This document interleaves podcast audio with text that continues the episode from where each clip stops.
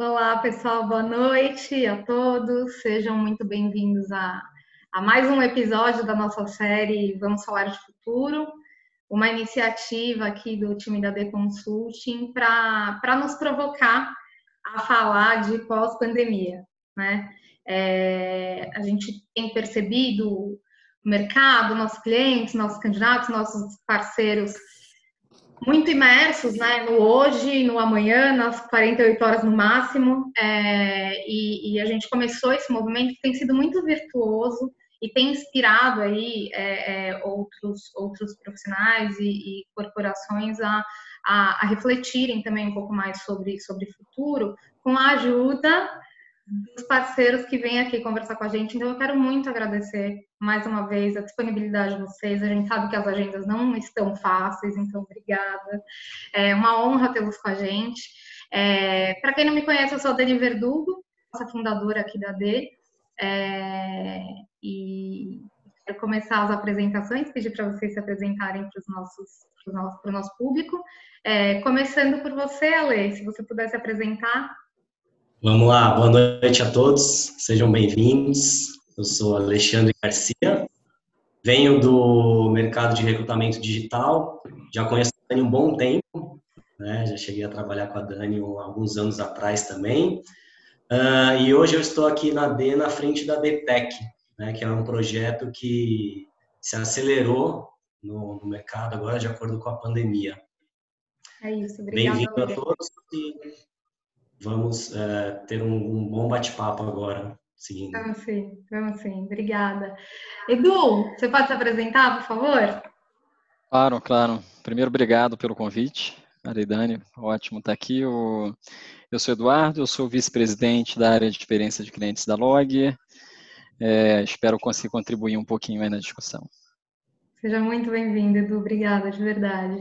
Vitor. Boa noite, gente. Obrigado, Dani, pelo, pelo convite. É um prazer imenso participar e aprender um pouco com todo mundo aqui. Meu nome é Vitor Pereira.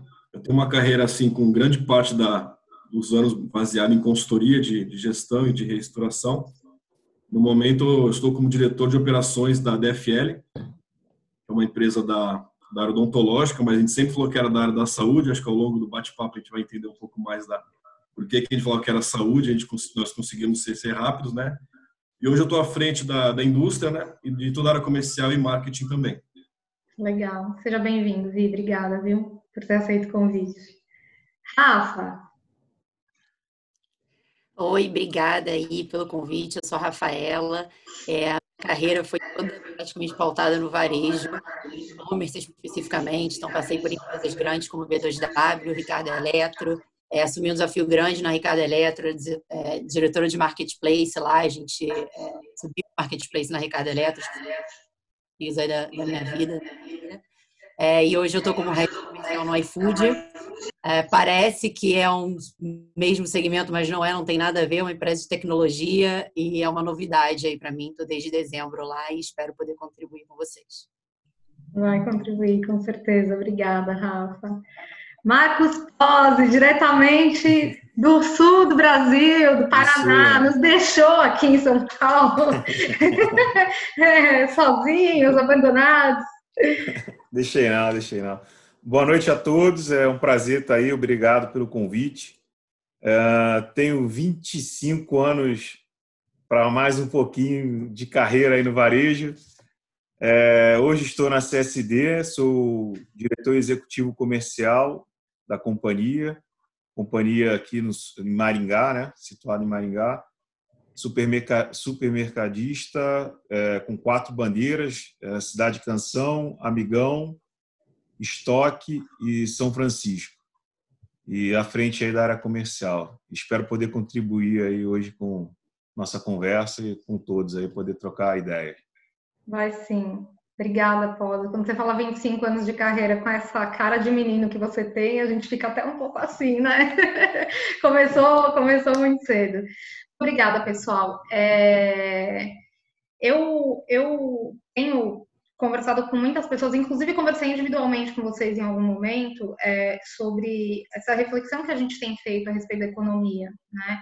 nem os maiores especialistas no tema no mundo têm, têm previsões muito, muito concretas, né, é, do, que, do que deve acontecer é, no curto prazo. Mas o que a gente sabe é que isso vai passar, vai acabar. Né? Essa crise vai, vai acabar e a gente está num processo transformacional. É, mas, e aí, direcionando para você a pergunta, Vitor, na, na, sua visão, é, quando, quando a economia retoma, que mercados é, é emergem primeiro?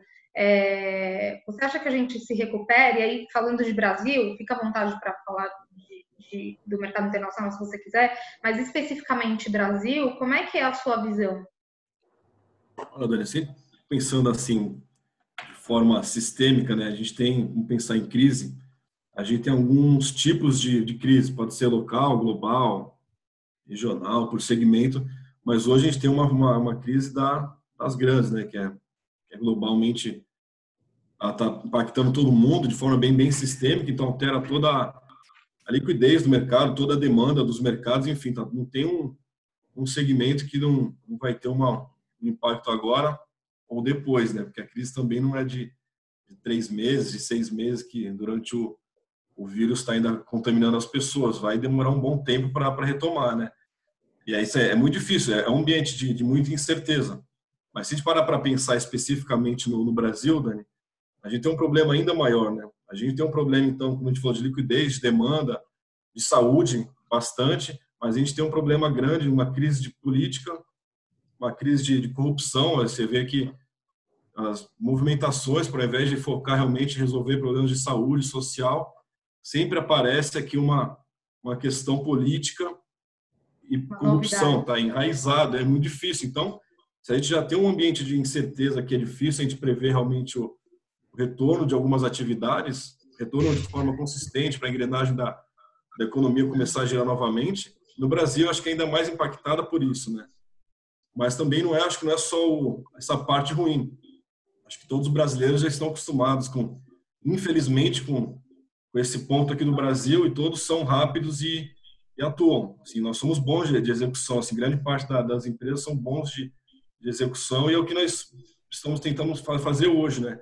Então, assim, logicamente que um setor diferente do outro vai ter retomadas, mas é, é muito difícil prever, né, do meu ponto de vista, assim, para cada segmento e um impacta no outro, que nada mais é do que um, ambiente sistêmico de todo mundo contribui, o dinheiro é o mesmo, quando alguém ganha, alguém perde, então é um, é um fluxo sistêmico que a gente tem que analisar, mas eu acho que existe um círculo assim, de retorno, por exemplo, vai aumentar o desemprego, se aumenta o desemprego, aumenta o número de autônomos, se aumenta de autônomo, vão ter, enfim, o alimento, poxa, assim, então é uma engrenagem que tem que ser pensada e bem faseada e a gente realmente nos adaptando para continuar gerando um fluxo de caixa, mantendo assim a questão de, de transformação da nossa empresa e, e, o importante, Daniel, acho que é sempre ter uma agenda positiva. Se o ambiente está difícil, está tá escuro ainda, mas a gente tem que ter uma agenda positiva de olhar para frente, de executar, de alterar o plano, ser rápido em perceber que o mercado está mudando, focar no seu cliente, o que está mudando para o cliente, as necessidades do cliente, que é dessa forma que a gente vai iniciar assim, a nossa engrenagem mais rápido, né? Não, não dá para ficar colocando na conta do coronavírus, de uma corrupção, de uma crise política, a gente tem que trabalhar, entender o cliente, qual é o impacto e como é que a gente resolve esses problemas dos nossos clientes, no público-alvo, né? E mudar toda a estratégia em cima disso. Né? Então, é, é esse meu ponto de vista. A gente tem que entender como funciona, que no Brasil é mais difícil mesmo, e fazer essa todo essa, esse retorno cíclico, como que vai ser o retorno e a gente nos posicionar em cima disso. Legal, Vi. E vocês, eu estava pensando aqui enquanto você falava, vocês têm operações internacionais, né? É, é, daria para você, para você ainda falando da sua previsão e das que vocês fazem aí no dia a dia, é, talvez numa ordem assim, é, quem, quem se levanta primeiro? Olha, Dani, aqui a gente está se preparando para a oportunidade de todos os lados, seja no Brasil e na exportação também. Inclusive, nós aumentamos o time da, da exportação Sim. Fizemos até movimentações internas a princípio, mas para reforçar o time de, de exportação, sim, para realmente capturar essas lacunas, essas oportunidades que, que vão aparecer no nosso segmento de, de odontologia e saúde. E nós temos um produto de qualidade bom, então nós vamos essa estratégia ficar mais forte ainda. mas sim, nós estamos preparando, remodelamos toda a equipe do Brasil para atender o novo mercado, para gerar muito mais demanda, focar num sellout, para depois eu ter um sell-in, para depois eu ter um planejamento de produção. Então, a gente está mudando toda a empresa e a exportação está assim, tá em paralelo. Né? A gente não está priorizando nenhum, nenhum outro, porque nós vamos assim, ser, ser bem agressivos, fortes, assim, disciplinados na execução, tanto do Brasil quanto para a exportação também. A abertura de mercados, os dois pilares a gente vai caminhar ao mesmo tempo de forma disciplinada na, na execução das ações. Legal, muito legal. Eu queria contribuir um pouquinho com, com o ponto que o Vitor falou. Posso Claro, por favor, Edu, por favor. Tá, eu tô com um pouquinho de barulho de criança aqui, é o home office como tem ele é. Problema, é tem, tem, duas meninas pequenas aqui, quando eu abro aquela porta lá é uma loucura. O, tem, tem, um ponto importante que eu achei que o Vitor falou, acho que primeiro sobre sair, o, o, ponto de saída, né? Quem, quem vai estar bem, quem não e tal. É lógico que tem algumas indústrias que é, é, é, vão ficar mais bem colocadas, quem está mais ligada no mundo digital e tal também e tal.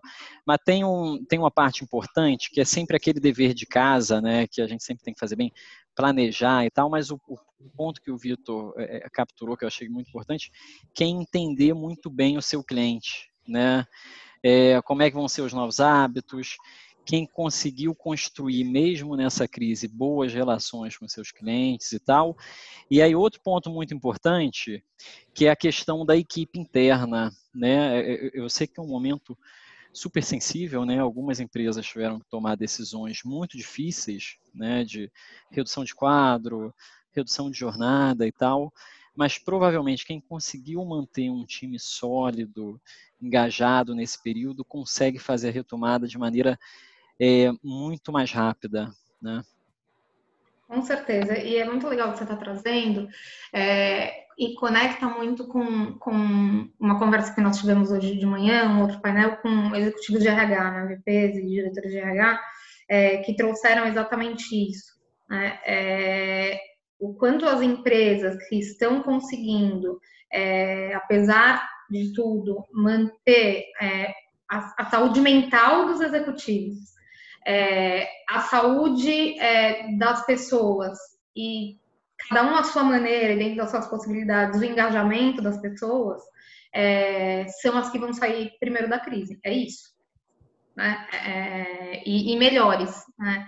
Então, a gente teve até um exemplo de uma empresa chamada Arista Alimentos, é aquela que produz é, pães para os fast foods. Né?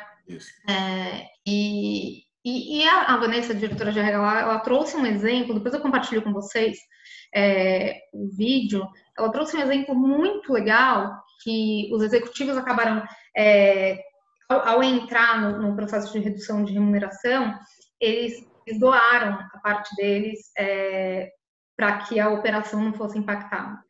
É, isso gerou um círculo virtuoso, é, assim, também sem precedentes. Né? Muita coisa que a gente está vendo é sem precedente. Então, esse é só um exemplo de coisas muito legais que a gente está vendo acontecerem no mercado e, e, que, sem dúvida nenhuma, gente, a retomada vai depender das pessoas. Né? E desde saúde mental, um tema que o Vitor me provocou muito no começo disso tudo, e depois também a gente pode compartilhar um pouco disso, é, até é, é, a questão do engajamento, a questão da transformação, porque acho que todos aqui, talvez menos o pós, ele pode até comentar um pouco, é, já vem de escolas que tem a, a, cultura do home office, mesmo que part-time, né? É, é, mas tem empresas que não, e que tiveram que, que mudar a forma de trabalhar, de fazer gestão e de garantir o engajamento das pessoas da noite para o dia, é, em meio à crise. Então, é, as lideranças, vocês, têm um papel fundamental. É que precisa cuidar de é. vocês também, né? É, o desafio das empresas, e que eu tenho ouvido muito, é cuidar de vocês. Os executivos estão sendo tão pressionados a decisões mais rápidas do que nunca e, e conversas difíceis o tempo todo. Mas é muito legal o que você comentou, Edu, e vem muito de encontro com o que a gente tem ouvido nas conversas de gente, até, do tema é, gente. É, sobre trabalhar em home para o varejo foi um desafio, né? Que é algo que nunca se pensou nem se imaginou. Para ter uma ideia, hoje a gente tem 90% do escritório trabalhando em home. E a gente teve o aprendizado e está tendo aprendizado contínuo, né? Porque a gente fala assim, ah, home, mas home depende de sistema, depende de transmissão de dados, depende de N coisas que nunca tinha sido mapeado e você teve que fazer isso em 24, 36 horas. Colocar as pessoas em casa, saber se as pessoas tinham estrutura, liberar licenças de aplicativos, de, de, de programas e a complexidade que entra até do, do próprio recurso humano em suportar essas pessoas e entender qual o grau de atividade e produtividade que elas estão tendo, né? E ao mesmo tempo como o gestor é, suporta e entende que essas pessoas estão produzindo. Né? Então está sendo assim um aprendizado né, é, é, contínuo, está sendo uma nova maneira de pensar e a gente rever e refletir em muitas áreas e nas indústrias, hoje já se falar realmente numa mudança né, cultural, que eu acredito que vai ser esse novo normal, que vai ficar um legado, a gente já poderia até dizer, uma nova cultura nessas empresas. Né?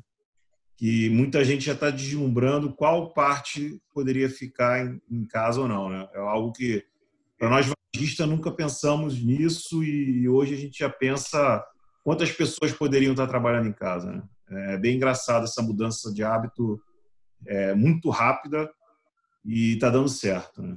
E que provavelmente vem para ficar. Você ia fazer algum comentário, Rafa? Não, eu estava concordando com a questão do home office, Sim. porque é um tema que tem aparecido em quase todos os painéis e quase é. todas as discussões, né? É. É, e eu acho perfeita a colocação do POSE, porque o home office é muito mais do que você permitir que as pessoas trabalhem em casa, né? Você precisa dar estrutura para as pessoas Sim. trabalharem em casa, né? Então, um exemplo, no iFood, por exemplo, a gente faz pesquisas de, de saúde mental mesmo, de saber como as pessoas estão, e bastante gente reclamou de dor nas costas, por exemplo. Né? E são pessoas muito diversas, são mais de 2.500 pessoas é, trabalhando hoje no, no iFood, né? É, é, colaboradores próprios mesmo, e aí são pessoas muito diversas. Tem gente que tem estrutura e tem gente que não tem estrutura, né? Então, para uns pode parecer, nossa, mas as pessoas reclamam demais. Mas não, é um, é um problema sério. Assim, você ficar o dia inteiro sentado numa cadeira dura e que vai fazer mal para suas costas, vai acarretar num problema super sério. Né? E daí, quando a gente começa a falar de internet, acesso de dados, então, é, eu acho que o Pose colocou aí perfeitamente que é, o home office ele traz desafios muito maiores do que simplesmente você permitir ou confiar no seu colaborador, né? É, é, um, é um planejamento, de fato, que precisa ser feito Exato. e que eu acho que as empresas é, foram bastante desafiadas a fazer isso super rápido.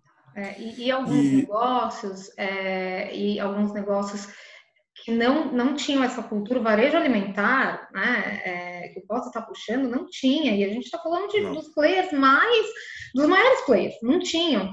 Mas olha que engraçado, né? É, isso está puxando cada um por, por um aspecto. E conversando com um grande varejista, é, com o presidente de uma empresa, ele falou assim para mim: Olha, Dani, eu não gostava muito do home office, não, mas não tem muito jeito, a gente tem que dar das pessoas, tem muitos gestores lidando bem. Eu continuo não gostando muito, mas assim, é, há ganhos. Eu vou te dar um exemplo: um milhão de economia na energia elétrica, na conta de energia elétrica no primeiro mês. Um milhão de reais. Então, assim, mesmo que seja por esse motivo, e cada um, de novo, né, é, é tem os seus, aquilo que valoriza, é, eu acho sim que vem para ficar e as empresas que não tinham a cultura devem implementar, mas tem, tem todo um trabalho é, é a ser feito para que isso aconteça da melhor forma, né, Rafa? Você ia fazer algum comentário, Vitor? Não? Eu achei que tinha, que tinha ouvido. É... Agora, eu ia comentar sobre a economia, né? Que você havia falado, quem é, acredita sair primeiro na frente, né? É, aqui na empresa a gente tem muito essa questão do governo, né? É, a gente não tem dúvida que o governo é o principal agente para a transformação do, do, do negócio ser mais rápido. Por mais que sejam as pessoas a maior geradora da riqueza, né? Para gerar esse negócio, e manter o país né, ativo, né, através de impostos e as empresas, mas o governo tem que ter uma forma clara, né? Então a gente entende que, com certeza, é, é, os países que têm governos mais estáveis e políticas mais claras vão sair à frente, sem dúvida. Agora o país ele tem que tomar uma decisão rápida, né? Porque ou imprime dinheiro, aumenta a dívida em três vezes a receita, ou ele aumenta o déficit, para ter ideia, o déficit é 8%, seria um EBITDA de 8 negativo. É, quem compra uma empresa de 8 negativo? Isso vai ficar para a gente aí é, algo que a gente vai ficar pagando né?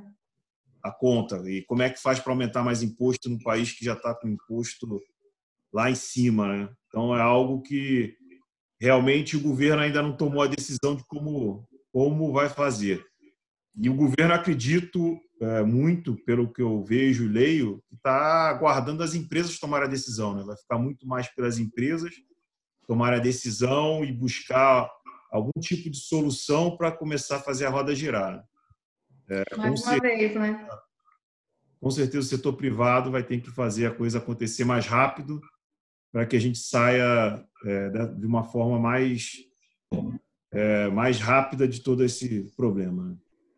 Eu, eu, acho que tem um ponto que é, é, eu acho que o que incomoda talvez é a gente não enxergar um plano, né? Tá meio cego aí nesse nesse nesse escuro. É, e eu acho super complicada essa comparação de como que países da Europa e etc. estão lidando com isso, como que países foram bem sucedidos. Eu acho que vale, mas eu acho que a gente é, é super particular. Assim, o Brasil é, não dá para a gente se comparar com vários países que a gente é comparado. Acho que essa é a grande verdade. Então, a gente é um país com índice de pobreza lá no alto. É, a, a, gente não é um país rico, a nossa economia não aguenta, e é lógico que não é para a gente simplesmente ignorar, muito pelo contrário, mas é como a gente adequa essa equação é, que um fala uma coisa, outro fala outra, mas o fato é que a gente não tem um plano para adequar é, economia com saúde, né? E no fim, uma coisa depende da outra, né? Se a gente não tem economia, não tem saúde, se não tem saúde, não tem economia, então é, a gente precisa ter um plano para adequar. E eu acho que hoje a gente está super carente de um plano, né? De entender quais vão ser os nossos próximos passos. E daí eu acho que é isso, assim, tá na mão da empresa mas não, não, não deveria ser, né? A gente deveria ter um norte, enxergar algum caminho para frente. Assim, eu acho que esse é o maior incômodo hoje. É, e, Agora eu, eu, pode falar. Eu queria colocar um, eu, eu concordo é, com, com a Rafa e com o Marcos, mas eu queria colocar um contraponto aqui. Eu, eu acredito muito na na saída do Brasil, tá? Eu acho que a gente é, tem, tem, um, tem umas características muito de resiliência, tá? A gente tem uma economia é, que se adaptou muito rápido, tá? A gente vê a quantidade de empresas e iniciativas de tecnologia surgindo é, no país e a capacidade de transformação enorme. Então, a gente passou por diversas crises né, enormes que a gente pensava agora vai, né? Agora não, não, não, não tem volta, né? É, então eu tenho uma visão bem otimista do Brasil. Acho que vai ser difícil, tá? Acho que o governo tem um papel muito grande. As empresas estão cada vez mais assumindo, a iniciativa privada estão cada vez mais assumindo o seu papel também nesse combate, né? A gente vê, a gente, por exemplo, lá na é, assume o nosso papel direto também com é, as partes do governo e tal. É, o Marcos aí também provavelmente, setor essencial, é super importante. As empresas têm um papel para jogar nisso que a gente consegue contribuir claramente, tá, com, com é, tanto o período da crise como a retomada. Então eu tenho uma visão um pouco mais otimista é, do nosso processo. A gente tem muito para fazer, acho que cada um de nós a gente consegue assumir um papel nessa transformação. É, e acho que o Brasil conseguiu, a gente vê o quanto essa crise acelerou o processo de digitalização das empresas, é, a gente evoluiu alguns anos em algumas semanas, né? É, não, é verdade. E o Vitor até tinha falado né, dessa nossa resiliência e criatividade e capacidade de superação.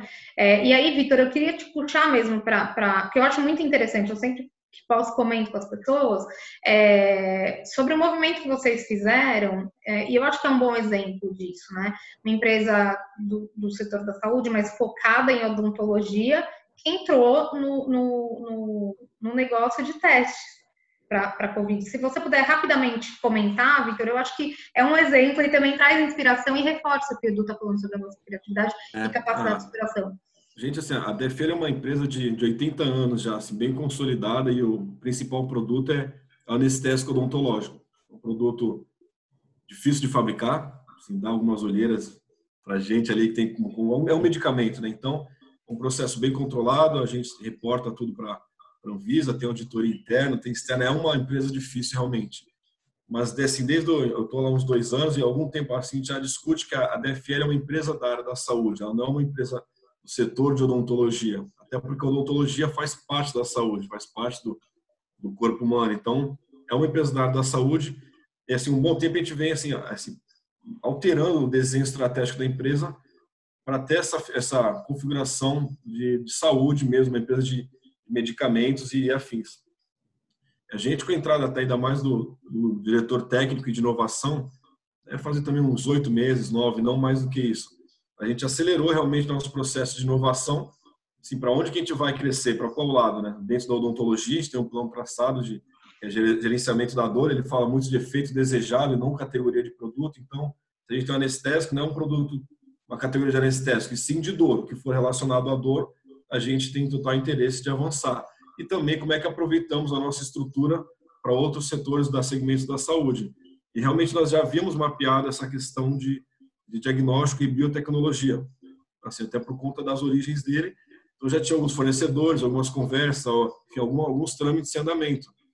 E na verdade, Daniel, faz desde de dezembro para janeiro que ele fala da do, do, tamanho dessa crise, da complexidade de um vírus, porque também ele é da área médica, é pós-doutorado realmente, um cientista do assunto, então a gente, tanto é que teve um congresso no final de janeiro do Dubai que queria cancelar, e cara, não, não vai, em janeiro, mesmo assim já estava longe, né, já já estava rolando. Então rapidamente a gente conseguiu assim é, registrar esse produto que é o teste, o teste rápido para o coronavírus na Anvisa, e a gente conseguiu continuar gerando uma receita que aí automaticamente a gente mantém um fluxo de caixa positivo e a gente tem um pouco de, eu diria, paz para e cabeça para pensar nos próximos passos da, da estratégia da empresa. Já registramos outro tipo de teste também, além do teste, teste rápido, e estamos olhando, assim, acelerando essa parte da saúde e nos modelando para o novo momento da, da odontologia, né? Não foi muito rápido mesmo, mas assim, desde o final do ano, que a gente já tinha isso um pouco no nosso radar, então foi realmente questão de nos preparar para submeter os documentos na Anvisa e as, e é também adequar a nossa área comercial. Então, a gente pegou uma parte da área comercial, direcionou para, princípio, para um projeto que vai ficar para uma estrutura hospitalar também, médico hospitalar, e realmente para a gente está sendo, se não vou falar bom, que assim, né, a gente não tem essa, quando vai terminar. Então, qualquer fluxo de caixa gerado agora, você tem que ter muito cuidado. Então, o comitê de caixa para guardar cada centavo, que a gente não sabe o dia de amanhã, mas a crise para a gente, a gente está conseguindo gerar um fluxo de caixa e não mandamos ninguém embora, não fizemos nenhum corte de salário, então a gente está conseguindo, com calma, pegar a estrutura e readaptar, porque a gente está gerando um fluxo de caixa. Né? É, não, obrigada. E, e, obrigada mesmo por compartilhar, mas Edu, acho que era disso que você estava falando, né? A capacidade que a gente tem de né, transformar e transformar muito rápido. É, é eu, pelo menos, gente, eu defendo nosso cliente, então, quando eu fiquei sabendo, eu falei, gente, que incrível, né? É, fora que, que é, vocês acabaram tendo a oportunidade de atuar diretamente no negócio, né? diretamente na dor que, que a gente está tá vivendo hoje e contribuir com o processo. É muito legal, gente. Eu falei, né? Começa e a gente, e a gente vai se aprofundando e um tema puxa outro. Isso é muito legal. É, e aí, Rafa, só mais um ponto que eu queria complementar, o que você falou, que o Brasil é incomparável, é, é por conta da, da, do, do, tamanho, né? Particular, né? É, super, super.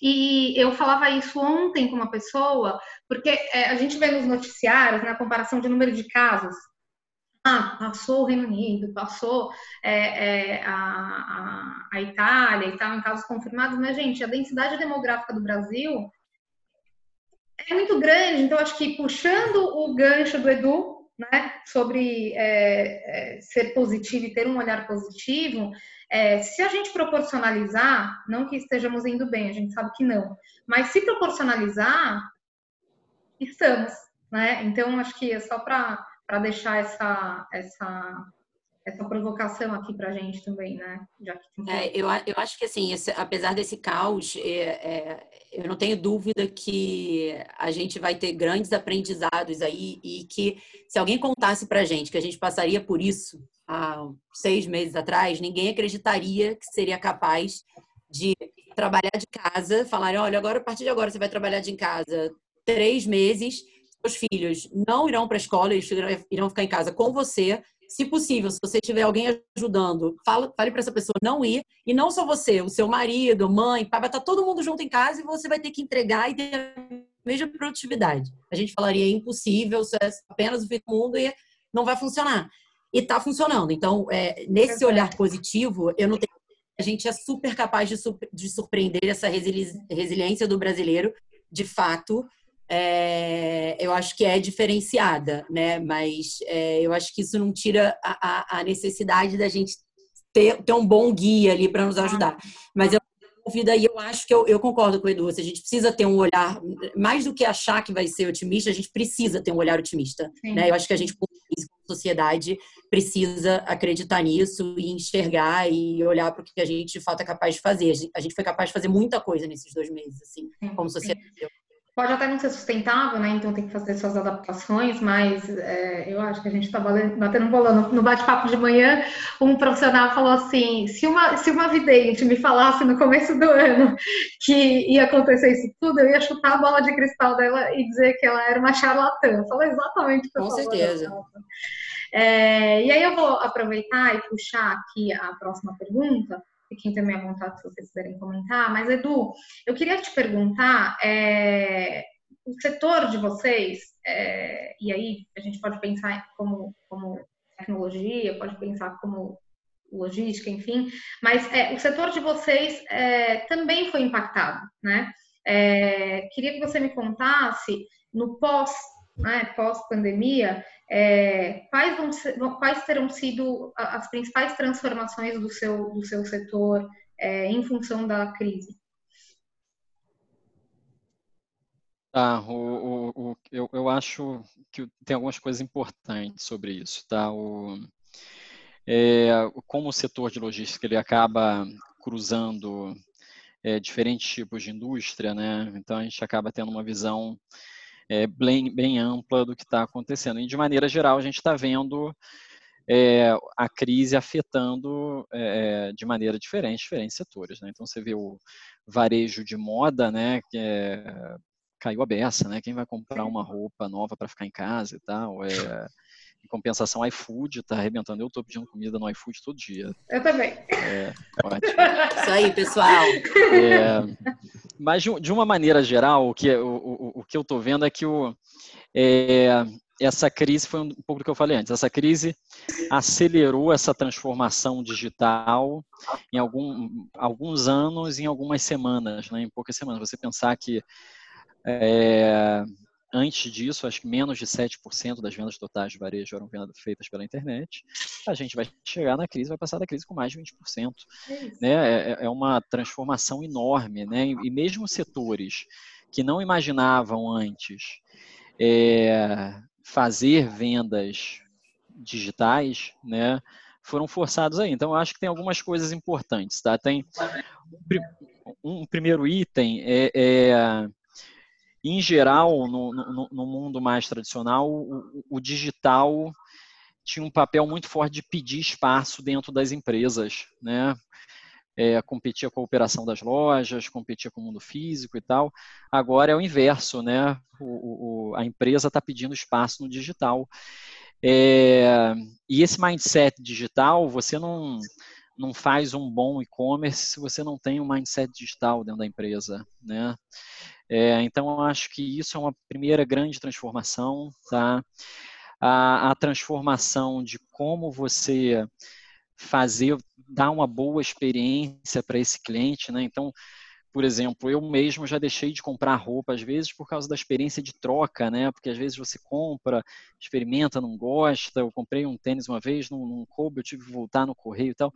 Putz, como é que a gente consegue promover uma experiência é, que seja uau para o cliente. Né? Então, a gente repensar toda essa experiência está acontecendo na prática agora isso, né? As empresas estão repensando como fazer uma experiência completamente diferente é, para alavancar ainda mais seus negócios. Então é isso que a gente está vendo. Tem uma parte é, do negócio das empresas que agora virou a única parte em muitos casos e ela está sendo transformada. E eu vejo é, num futuro pós-Covid, de normalidade, isso é, é não voltando atrás, né? Porque tanto do ponto da, de capacidade das empresas, de mais capacidade de fazer esse processo bem feito, como de comportamento do consumidor, porque muita gente, eu mesmo comprei alguns itens, comprei uma corda de pular aqui, eu, quando que eu ia pular a corda aqui dentro do meu apartamento, quem está brincando com a corda é minha filha. É, mas são é, é algumas coisas que eu nunca pensava em comprar antes e que fui descobrindo que tinha na internet. Então, acho que vai ter também um, um movimento claro de mudança de comportamento é, do consumidor, de buscar mais é, é, esse tipo de serviço para a internet. Então, acho que é uma mudança que veio para ficar tá, e que vai afetar a indústria inteira. Perfeito, é, perfeito. esse ponto que o Edu colocou é muito importante porque vai virar o digital vai virar onipresente né, nas pessoas, né? As pessoas elas estão tendo aí é, uma experiência de consumir, né? Não só comida como estava e compras, mas eles agora estão ensino à distância, videoconferência como estamos fazendo, aplicativos de bem-estar, né? É, é, é, fazendo uma interatividade mais completa. Então isso está sendo algo novo para todo mundo e com certeza vai haver aprendizados que as pessoas vão querer manter. São coisas novas que eles estão aprendendo e com certeza vai fazer essa mudança toda e vai ser uma experiência nova, né? Em todos os setores, né, mano? Eu acho que todos os setores. Um todos exemplo aí do que Acho que um bom exemplo que o Edu comentou, o primeiro ponto que ele trouxe, é, acho que a gente pode exemplificar aqui um case de sucesso e que faz isso muito bem, que é a Magazine Luiza, né? Quando a gente olha é, para o que eles fazem, a conexão que eles têm do mundo físico com o mundo digital, e não é só que ah, as lojas estão fechadas, agora compra pela internet. Não, não. Você, mesmo com as lojas fechadas, você continua comprando pela loja, falando com o vendedor, falando pelo WhatsApp, eles estão indo para a televisão falar isso. Então, é, é, bem isso mesmo, de, de como que se transforma. E eu, eu, quando o Edu começou a falar, eu só me lembrava da Magazine Luiza, assim, que eu acho que é um case aí de sucesso que a gente tem que tirar o chapéu, né, de um varejo historicamente tradicional, que se reinventou e que se reinventa cada dia é, para é, é, tá, tá, sempre um passo à frente, né? Assim, essa sensação que eu tenho. E aí, numa crise dessa, a empresa consegue sobreviver relativamente bem, né? E, e inspirar é. também, de novo, né? É, o, a gente teve com o presidente da Extra Farm um dos painéis também, o Rodrigo, e, e ele comentou, né? A gente fala, falava de e-commerce, aí depois começou a falar de multicanalidade, é, mas tem a questão da experiência UAU, né? É, e ele falava do público de idosos, porque o idoso ir à farmácia é importante para a rotina dele, porque ele conversa, porque ele se sente acolhido, porque ele mede a pressão, né? Então, assim, como é que a gente faz? Primeiro que ele não sabe comprar, comprar pela internet, muitas vezes ele não consegue. Segundo, que é importante para o cotidiano dele. Eles estavam fazendo um movimento muito legal de é, ligar para os clientes que é uma coisa que meio que também assim, ah, não, não é mais por telefone, é pelo aplicativo. É, e nas entregas, claro que tomando todos os cuidados necessários, nas entregas o, o, o, o time ia lá e ficava conversando um tempo com o cliente, na casa dele, na, enfim, na porta, na portaria, enfim.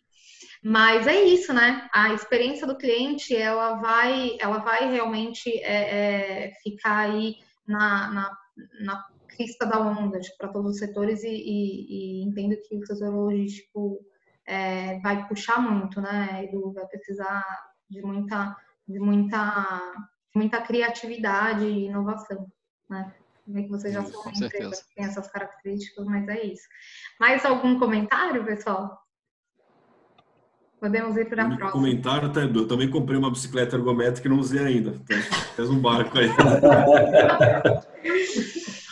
A desculpa, a, pode, a desculpa lá em casa para mim, eu te mando a corda. Oi? Não, o Vitor manda a bicicleta para mim, eu te mando a corda, Vitor. Mas eu tenho certeza que a consciência tá limpa. Só por você ter comprado, eu tenho certeza que você tá O primeiro passo tá foi. Enorme passo. O primeiro passo. Ai, tá bom, gente. É, eu, eu acho que eu vou puxar, é, Pose. Você acabou de falar né, da, da, questão de tecnologia e eu ia te perguntar exatamente isso. É, falando especificamente para vocês, é, a importância da tecnologia nesse processo, você já disse que é grande, então não quero ser redundante aqui, mas é, no, no business de vocês, você acredita que essa transformação se perpetua? Que, fi, que ficou mesmo digital, varejo alimentar, e que ele, e que ele vai, vai é, é, investir de fato nessa, nesse movimento e nessa questão da multicanalidade? Então, hoje é, nós tivemos aqui uma transformação muito rápida, né? É, tivemos que adaptar as lojas, todas as lojas nossas para atendimento via e-commerce. Fizemos melhoria no aplicativo, fizemos até algumas ações sociais ligadas a empresas que param de, de fazer transporte, táxi 99, Uber. Contratamos essa gente para dar uma eficiência melhor até no atendimento do cliente, na entrega e aumentou aí quase 40% é, a participação nas vendas, dependendo da loja. Foi assim, um número extraordinário. É, e aí a gente conversa muito, né? Porque o varejo é, é algo diferente, né? As pessoas, elas personificam seu produto, né? A pessoa gosta de uma maçã mais durinha, outra mais molinha. O cliente gosta de um bife mais grosso, outro um bife menos grosso a pessoa gosta de olhar a carne mais vermelha, menos vermelha. Então a gente entende que mesmo com essa mudança que vai continuar um percentual muito maior do que era, isso vai continuar, mas as pessoas vão continuar indo às lojas, porque muita gente gosta, muita gente tem aquele momento de prazer em à loja, que a gente percebe é algo das pessoas, porque é algo que ela se sente é, é, responsável em comprar seu alimento e, e é pessoal, com certeza. Mas a gente já entende que nós temos que repensar como é que vai ser essa loja física. A gente já pensa de que forma vai ser nossas lojas. Como é que a gente estrutura essa loja física um pouco, até como a Rafa falou, Magazine Luiza mudou já, já foi, já, já fez uma estratégia já nova. Então a gente também já está pensando nisso, né? Ao mesmo tempo, como é que a gente aumenta a capacitação de dados para entender esse novo consumidor? Também temos que investir, investir. E aí, um pouco como o Edu falou, é, não basta só estar tá online, tem que ter experiência, né? A experiência tem que ser sensacional, né? E aí a gente tem que verificar é, o que a gente está atento. Qual é a nova oportunidade de negócio dentro disso, né? Estamos estudando porque vão surgir muitas oportunidades, né? A gente já vê hoje é, as pessoas não estão ligando mais para moda, mas as pessoas querem é, ter uma roupa confortável para trabalhar. Qual que é essa roupa que vai ser confortável para trabalhar, que eu vou poder fazer um zoom e eu sinta confortável? Então, a gente está procurando entender como é que a gente busca esse produto que vá satisfazer você, seja pelo tamanho do bife, seja pela maçã, porque a gente trata muito perecíveis. Então, perecíveis tem que ser algo de qualidade. Porque, ao mesmo tempo, as pessoas voltaram a cozinhar. Né? Todo mundo está cozinhando, todo mundo está fazendo pão, a família está sendo o centro de tudo.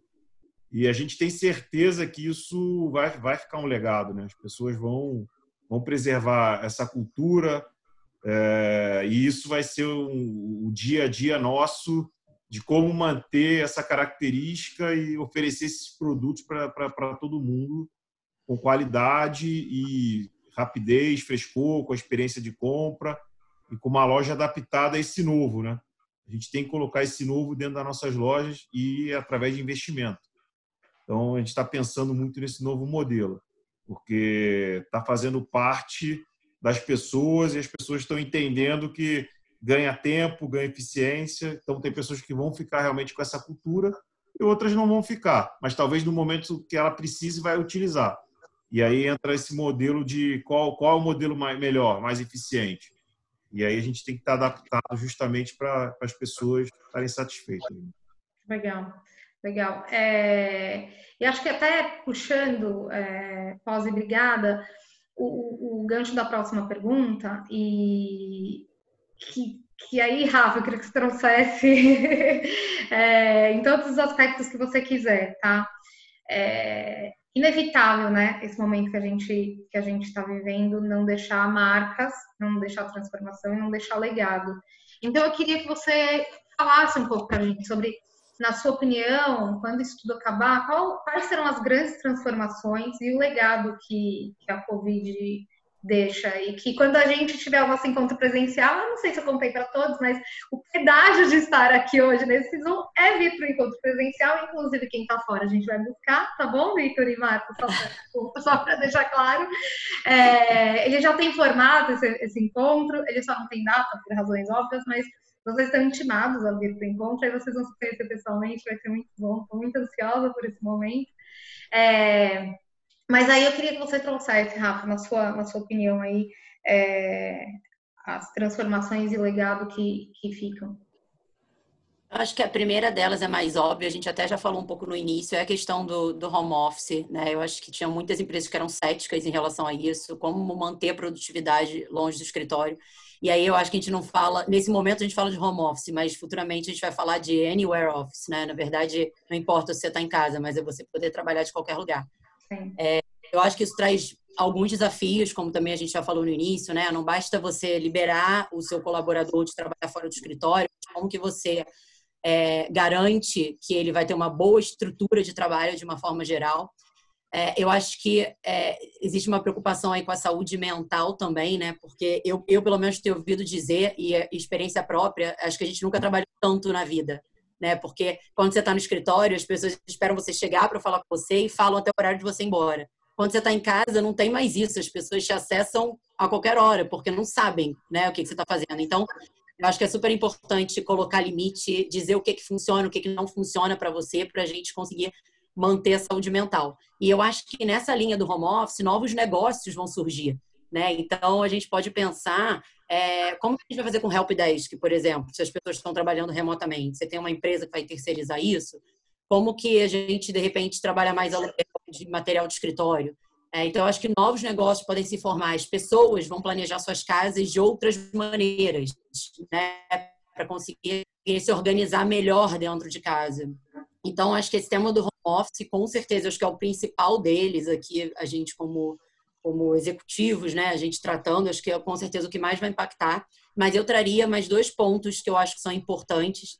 O primeiro é a questão de empatia e responsabilidade social. É, eu acho que já deu para entender que a gente não está no mesmo barco, a gente está embaixo da mesma chuva, mas em barcos completamente diferentes. A Ambev está num barco e o, o, o bar da esquina ele está em outro barco, né? E aí eu acho que é super importante é, esse movimento que está acontecendo. Eu acho que tem empresas aí dando show de solidariedade. É, é, esse movimento de, de entender que num momento desse de caos, acho que dividir é mais importante do que querer ganhar ainda mais, sabe? Eu acho que a gente precisa entender que dessa forma a sociedade toda ganha. É, e isso é um legado que eu acho que fica, assim, eu acho que é, a gente no iFood tem um programa super legal que a gente chama de Make Lives Better, que é como a gente transforma para melhor a vida de todo mundo que está envolvido no ecossistema, do colaborador ao restaurante, ao entregador, ao usuário, como que a gente melhora a vida de todos. Assim, eu acho que cada vez mais é, as empresas e as grandes empresas devem olhar com cuidado para esse prisma social, né? Que hoje a gente está vendo, eu acho que é uma coisa que deve ficar. E por fim, é, eu acho que é o propósito também sobre consumo, que é a questão do consumo consciente. Né? Eu acho que hoje está muito claro que as coisas essenciais para a gente não é o que a gente imaginava que era essencial há seis meses atrás. Então, no fim, a gente está vivendo com três mudas de roupa, né? Porque a gente não usa mais do que isso. Então, é lógico que a gente pode fazer estripulias, quem puder, né? Lógico, é, e, e, ter seus momentos aí de prazer, mas eu acho que a gente fica aí um, um, questionamento de, nossa, será que eu preciso mesmo de tudo isso? E até as coisas que a gente consome, né? A gente vê praias limpas, a gente vê a natureza se reconstruindo. É, e aí, é, quando o ser humano se afastou, o negócio voltou a viver, assim. Então, como que a gente respeita mais o meio ambiente? Como que a gente respeita mais essa questão do consumo sem, sem precisar? Isso não tem relação com classe social, né? Assim, o brasileiro é consumista, independente dinheiro, se não tem dinheiro, ele ganha e gasta. Então, é, como que Às a vezes gente... gasta antes de ganhar, mas desculpa te interromper. é, mas assim, como que a gente cria uma relação mais saudável, sabe? Com essa questão do, do consumo e, e, e, e, com a sociedade mesmo como um todo, né? Assim, eu acho que esses são os grandes legados, assim, os três grandes que eu enumeraria: a responsabilidade social, consumo consciente e a questão do, do home office ou do anywhere office, né? Como a gente quiser falar. Muito legal, muito legal. Nós temos visto é, é, exemplos muito, muito inspiradores mesmo é, de empresas. O Ale comentou ontem, né, da, da, do movimento da Ambev com o Biscoito Globo. Cariocas, crianças, essa sala tá cheia de carioca, que ainda carioca mora no Rio, né, Vitor? Então, Eu sou carioca também.